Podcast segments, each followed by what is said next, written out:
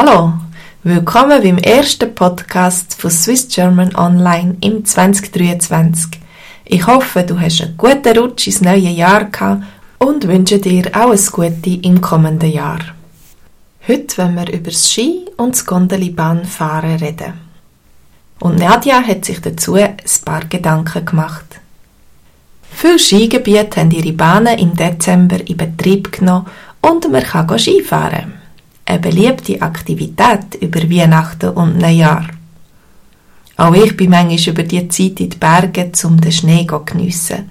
Ich fahre aber nicht Ski, sondern Snowboard. Das Skifahren habe ich als Kind aufgegeben, weil mich meine Familie zu viel dazu gedrängt hat und ich ein paar Skilehrer hatte, die nicht so lustig sind. Lang habe ich mich auch vor dem Snowboarden gesträubt, weil es Mode geworden ist und ich kann nicht machen, was alle machen. Irgendwann einisch hat aber mein Vater für mich und sich eine erste Snowboard-Lektion gebucht. Snowboarden hat auch ihm gefallen, aber er hat gefunden, er bleibe lieber beim Skifahren, wo er besser könne. Mir hat Snowboarden viel Spass gemacht und mit dem Snowboard hat man nicht so ein Geschleik wie mit der Skiausrüstung. So bin ich beim Snowboarden geblieben. Aber jetzt ist es schon circa vier Jahre her, seit ich das letzte Mal auf einem Snowboard gestanden bin. Irgendwann ist auch das Surfen wichtiger geworden. Trotzdem vermisse ich Snowboard etwa die. Apropos Wintersport. Da ist es einfach gang und gäbe, dass wir in allen grösseren Skigebieten nebst dem Bügel- oder Dauerli-Lift auch Gondelibahnen oder Sesseli-Lift haben. Das ist natürlich ein Luxus im Gegensatz zu früher, aber auf so eine Seilbahn oder einen Sessellift zu gehen, kann am Anfang ein bisschen beängstigend sein, vor allem wenn man Höhenangst hat. Es hilft auch nicht, wenn man schon Horrorfilme darüber gesehen hat oder der ein oder andere Zeitungsbericht über Unglück gelesen hat. Zum Beispiel, nicht weit von der Schweizer Grenze, im Auerstadttal, in Italien, ist mal eine Seilbahn stehen geblieben. Die Passagiere mussten etwa sieben Stunden auf die Rettung warten. Das Gleiche ist auch schon am Mont Blanc in Frankreich passiert, wo die Leute sogar müssen in der Seilbahn übernachten Die Gründe sind technische Pannen, aber auch der Wind. Gewesen. Und sogar in der Schweiz ist das vorgekommen.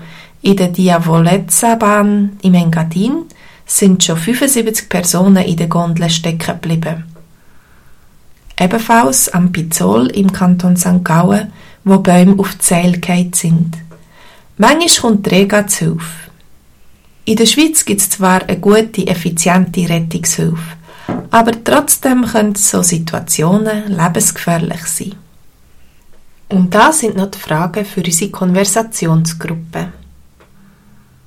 Hast du gern Schnee? Kannst du Ski oder Snowboard fahren? Machst du es gern? Was gefällt dir besser? Und wieso? Oder gibt es sonst eine Aktivität, die du gern machst im Schnee? Hast du schon ein besonderes Erlebnis gehabt? Erzähl mal. Bist du in dieser Saison auch schon auf der Skipiste gewesen?